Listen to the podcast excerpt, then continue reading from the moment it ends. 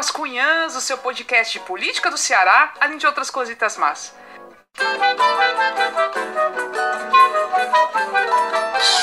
Papo Político, com Laerte Cerqueira, Angélica Nunes e João Paulo Medeiros.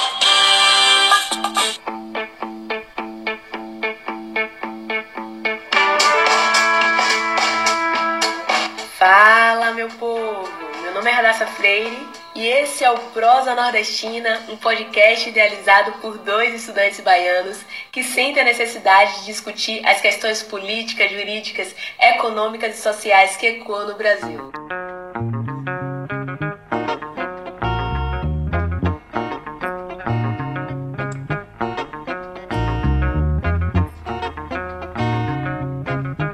O podcast é uma plataforma que herdou do rádio a possibilidade de captar a atenção do ouvinte sem que o ouvinte precise voltar-se com exclusividade para ouvi-lo, e vem se consolidando como um estratégico instrumento para conseguir a audiência do usuário via internet.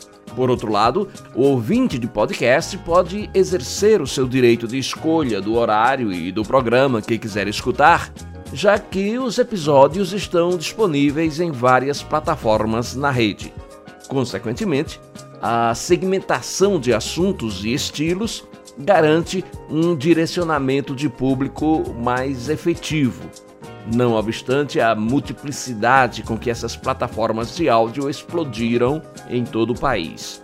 Quando se trata de assuntos relacionados ao cotidiano político do Brasil, e dependendo de como esse tema é tratado pelos podcasters, a audiência pode ser algo respeitável, colocando esse meio de comunicação como mais uma forma de promoção da discussão política. Tendo como objetivo elaborar um produto jornalístico, como o trabalho de conclusão do curso de jornalismo do Centro de Ciências Sociais Aplicadas da Universidade Estadual da Paraíba, que se constitui em requisito parcial à obtenção do título de graduado, e sob a orientação do professor doutor Fernando Firmino da Silva, vamos realizar neste episódio uma breve discussão sobre essa mídia sonora, o podcast, e sua atuação na discussão da atual conjuntura político-eleitoral do país. Eu sou Edson Tavares Costa e este é o podcast Aqui às Quintas.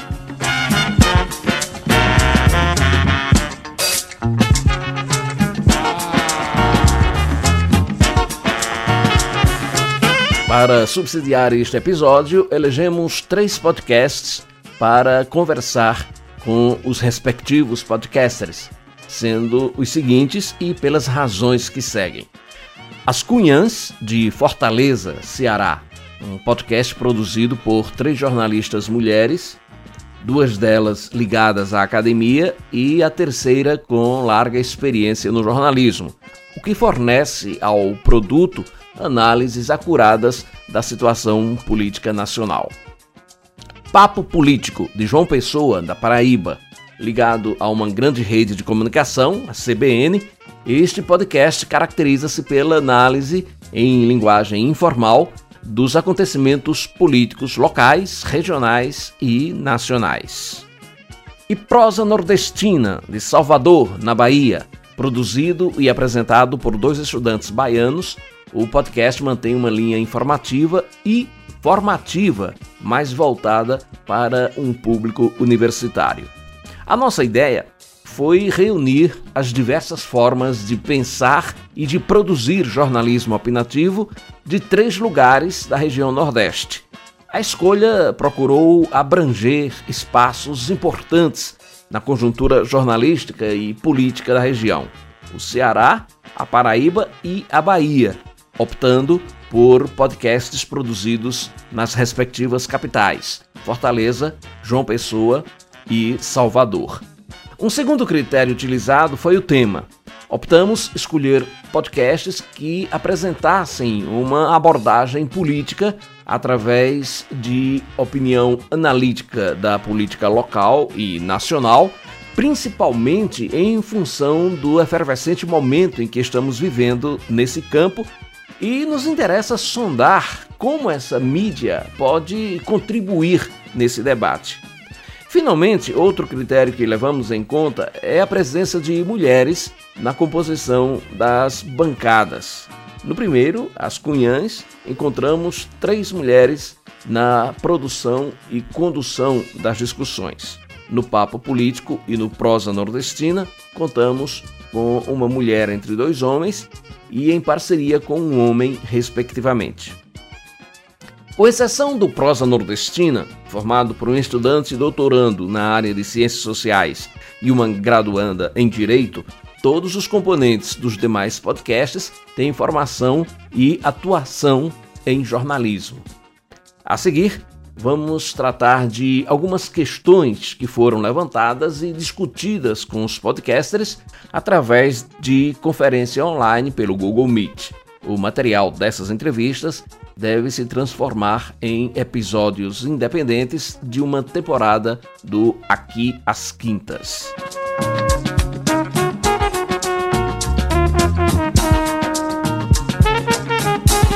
podcasts começaram a aparecer no Brasil ainda em 2004 e, como todo começo, não tinha exatamente um foco definido, como viria a ter anos depois. Nem a distribuição era das mais eficazes. Os episódios eram compostos por conversas sem muita profundidade, é, tiração de onda mesmo. Com o tempo, foi se aprimorando a ideia e alguns elementos estruturais, como pauta, edição, fundo musical, vinhetas e recursos sonoros, foram sendo agregados. Mas o humor, mais ou menos ferino, jamais deixou de se fazer presente nesses programas. O surgimento de plataformas de áudio que se propõem a distribuir os episódios fez essa explosão de podcasts atingir números impressionantes. Literalmente, qualquer pessoa pode produzir um podcast, sozinho ou com amigos. Laerte Cerqueira, do podcast Papo Político, afirma. Eu acho que, na verdade, o podcast acabou virando essa mídia tão, tão popular. Não sei se a palavra é popular, mas ela passou a ter uma maior é, inserção na vida das pessoas por causa da evolução tecnológica. A primeira coisa é isso, assim, a possibilidade de você fazer, é, gravar áudios, fazer conversas, é, deixá-las gravadas, é, fazer edição de áudio, é, poder colocar sonorização, poder incluir é, falas de outros momentos, a facilidade da edição, enfim, as questões tecnológicas elas foram fundamentais para o início de processo, né? Além disso, tem a questão importantíssima de o usuário poder escolher o horário, local e o tema do programa que deseja assistir, como muito bem lembra Camila Fernandes, do podcast As Cunhãs. Tem tudo a ver com essa, a, a, essa coisa do on demand, né? das pessoas que, é, quererem assistir, quererem consumir aquilo que elas escolherem na hora que elas escolherem, sem precisar estar fechado ali numa programação que seja linear, né? Não, não, não é um negócio linear. Eu quero ver uma série todinha de uma vez. Eu não quero esperar que os capítulos venham dia após dia.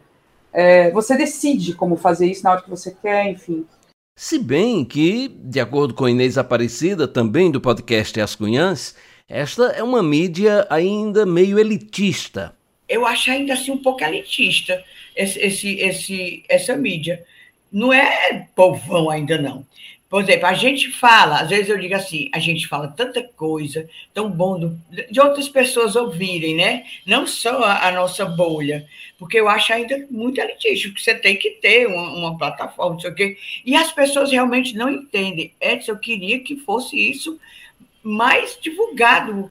Camila Fernandes aponta algumas dificuldades que ela ainda percebe no podcast. Você se depara com um, uma mídia que não é tão nova, mas aparentemente é nova. Por quê? Porque tem algumas limitações mesmo.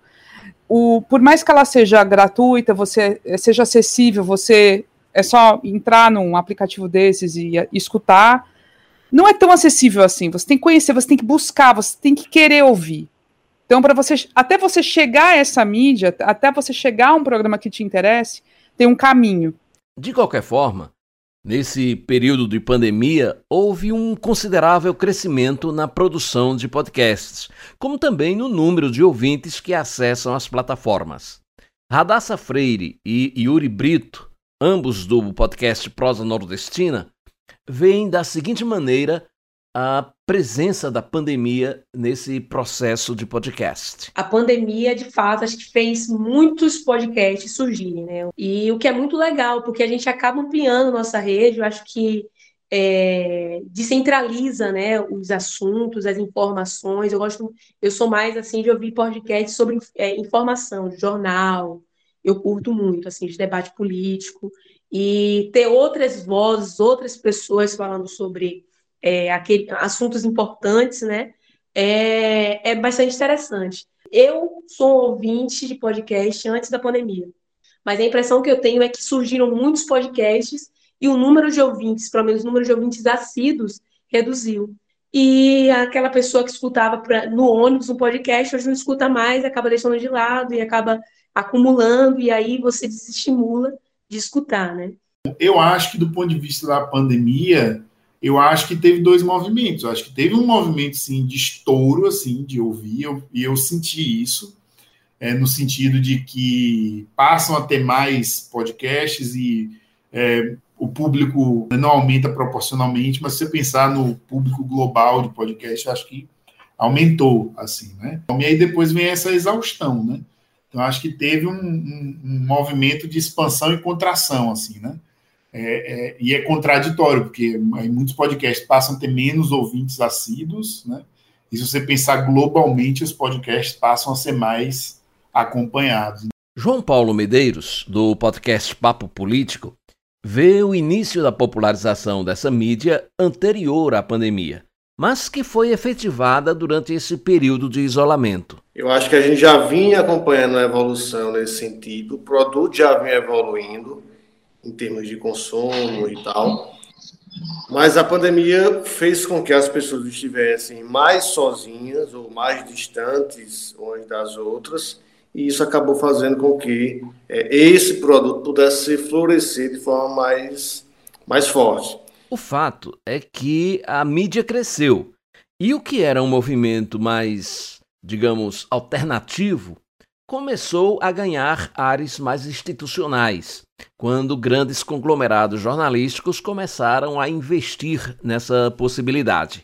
Ebele Rebouças, do podcast As Cunhãs, pensa assim: O podcast, criado lá em 2004, 2005, ele vem virar boom mesmo, midiático, por volta de 2019, que coincide com a entrada das grandes empresas, né, dos, dos grandes conglomerados de mídia é, dentro dessa plataforma, né, desse tipo de mídia. E aí, realmente, assim, você liga a televisão na Globo, eles estão vendendo o podcast da Globo, da fulana, da cicrana.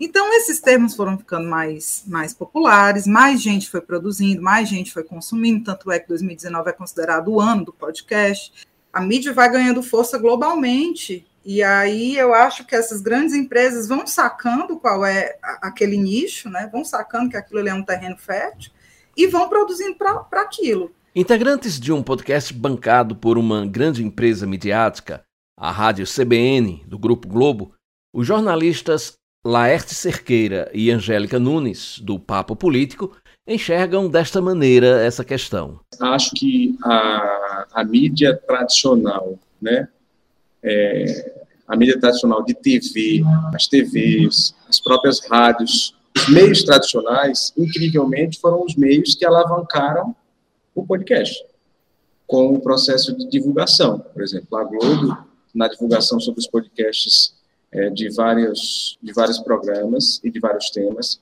a própria CBN, a própria Jovem Pan, também começaram a produzir conteúdo jornalístico nesse, nesse outro formato.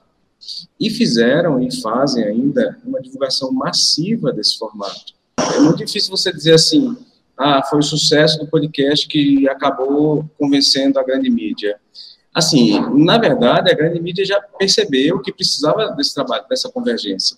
Essa convergência, quando a grande mídia percebeu que a convergência era, é, era de inclusão e não de exclusão, ela começou a se apropriar de outras formas de produzir informação jornalística, que não só aquelas que, que, ela, que elas têm expertise. Eu acho que, na verdade, a, a grande mídia, considerando os veículos tradicionais, é, viram que era uma, uma plataforma viável e resolveram investir também. Não acho que haja uma apropriação. E sobre o conteúdo dos podcasts? Já foi dito aqui que a diversidade é enorme, porque há uma grande capilaridade de públicos, fazendo com que esta se identifique como uma micromídia, na definição de Sarah Thornton, ou seja, um conjunto de meios de baixa circulação para um público restrito. Entretanto, temos observado que, em função de vários fatores, um dos quais o acirramento dos ânimos por conta do atual momento político nacional, a política tem sido um assunto bastante presente nesses podcasts. Camila Fernandes explica. Esse ano vai ser muito especial, é uma eleição gigantesca, né?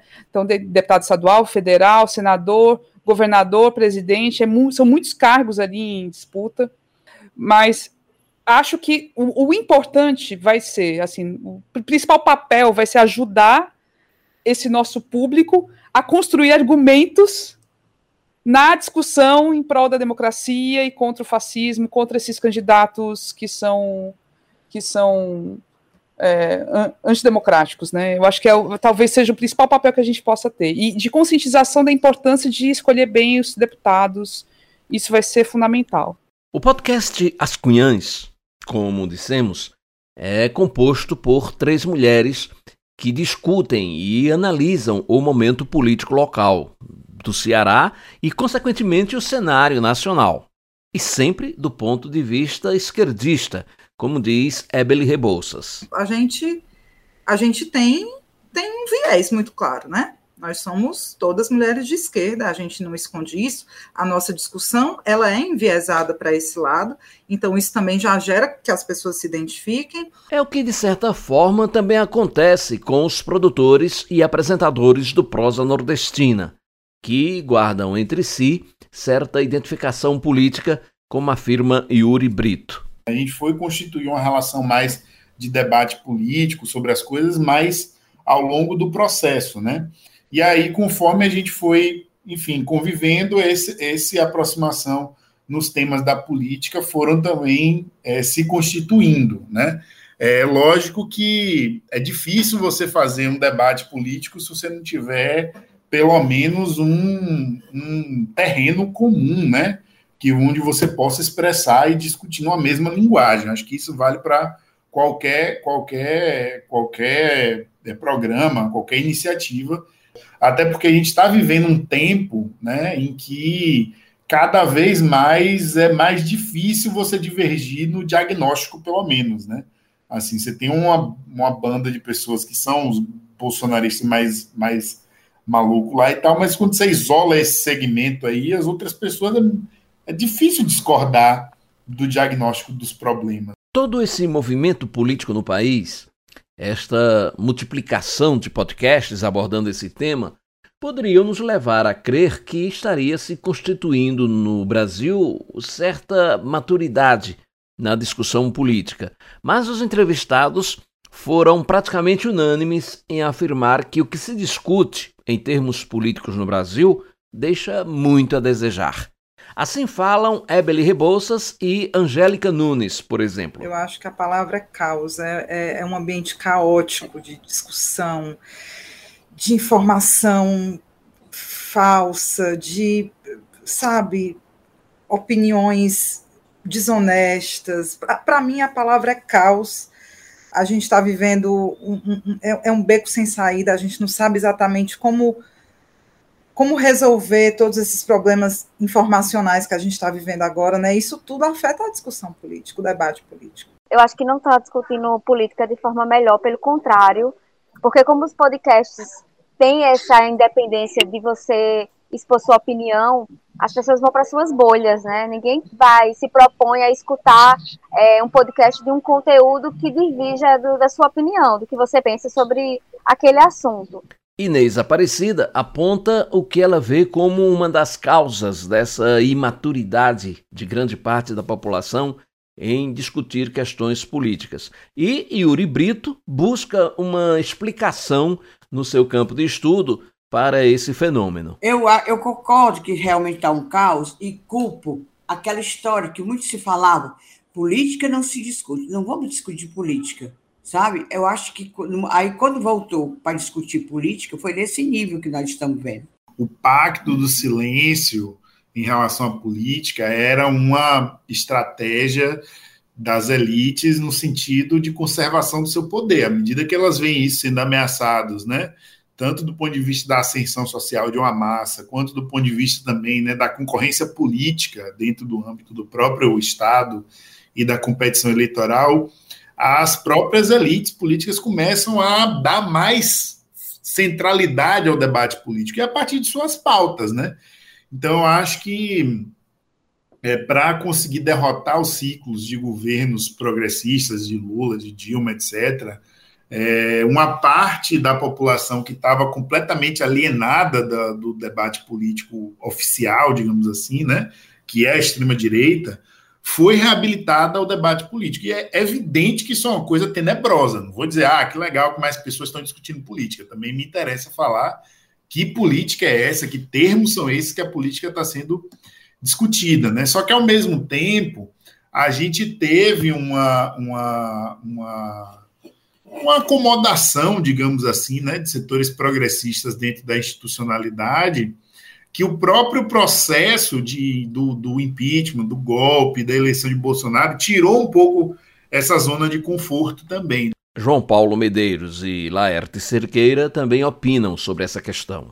No geral, acho que nós brasileiros ainda estamos muito, muitos anos atrás ainda de um nível de discussão satisfatório com relação à política. As pessoas, embora debatam muito nas redes sociais, embora critiquem muito uns aos outros e discordem muito da, de tudo, mas têm dificuldade ainda de fazer uma análise mais analítica das coisas.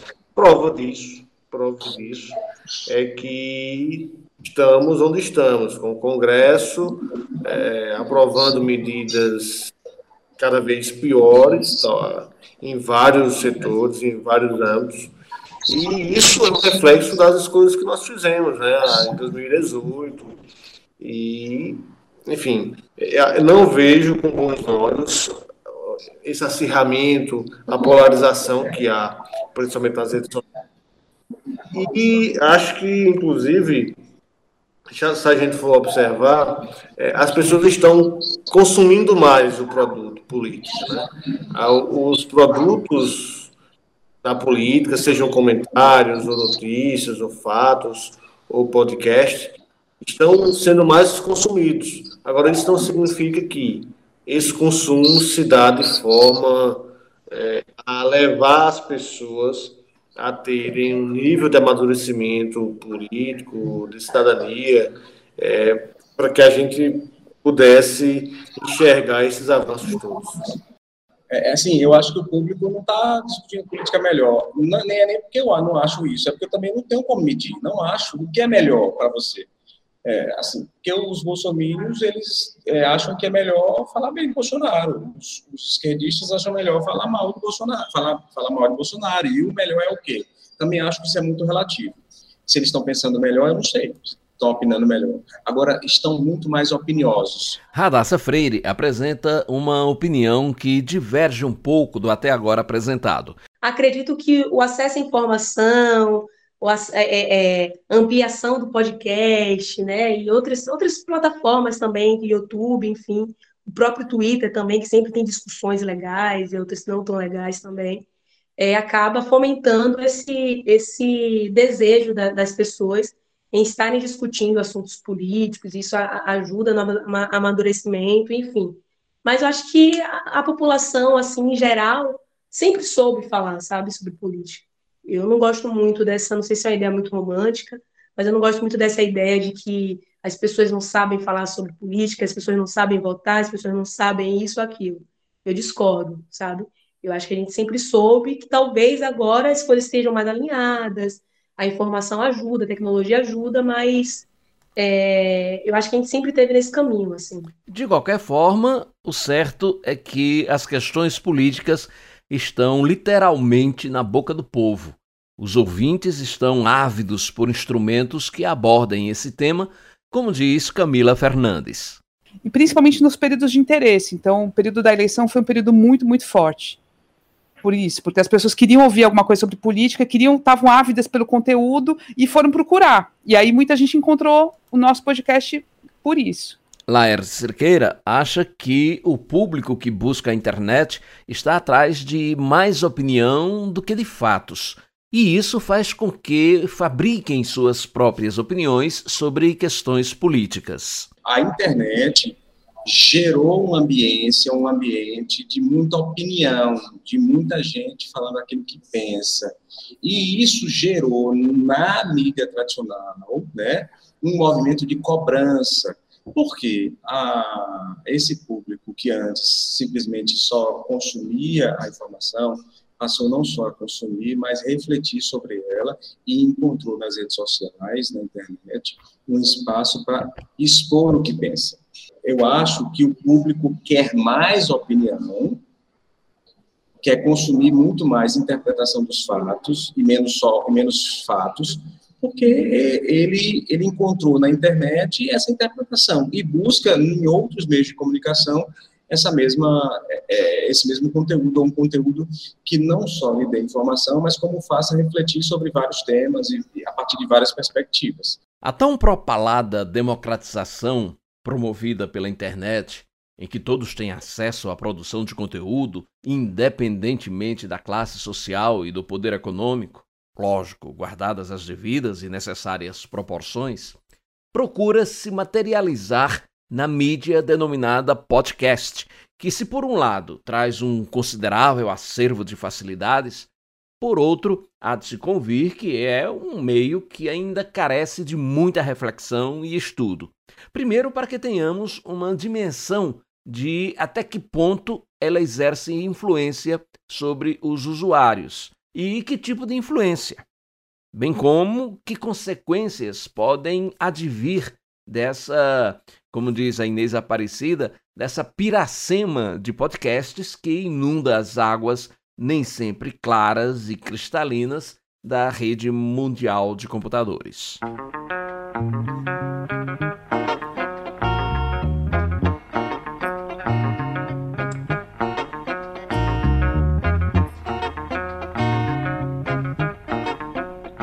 O episódio Contribuição dos Podcasts no debate político local e nacional do podcast Aqui às Quintas teve a produção, edição e apresentação de Edson Tavares Costa, com a participação dos jornalistas e podcasters Camila Fernandes, Inês Aparecida e Ebeli Rebouças, do podcast As Cunhãs, de Fortaleza, Ceará, Laerte Cerqueira, João Paulo Medeiros e Angélica Nunes, do podcast Papo Político, de João Pessoa, Paraíba, e Yuri Brito e Radassa Freire, do podcast Prosa Nordestina, de Salvador, Bahia.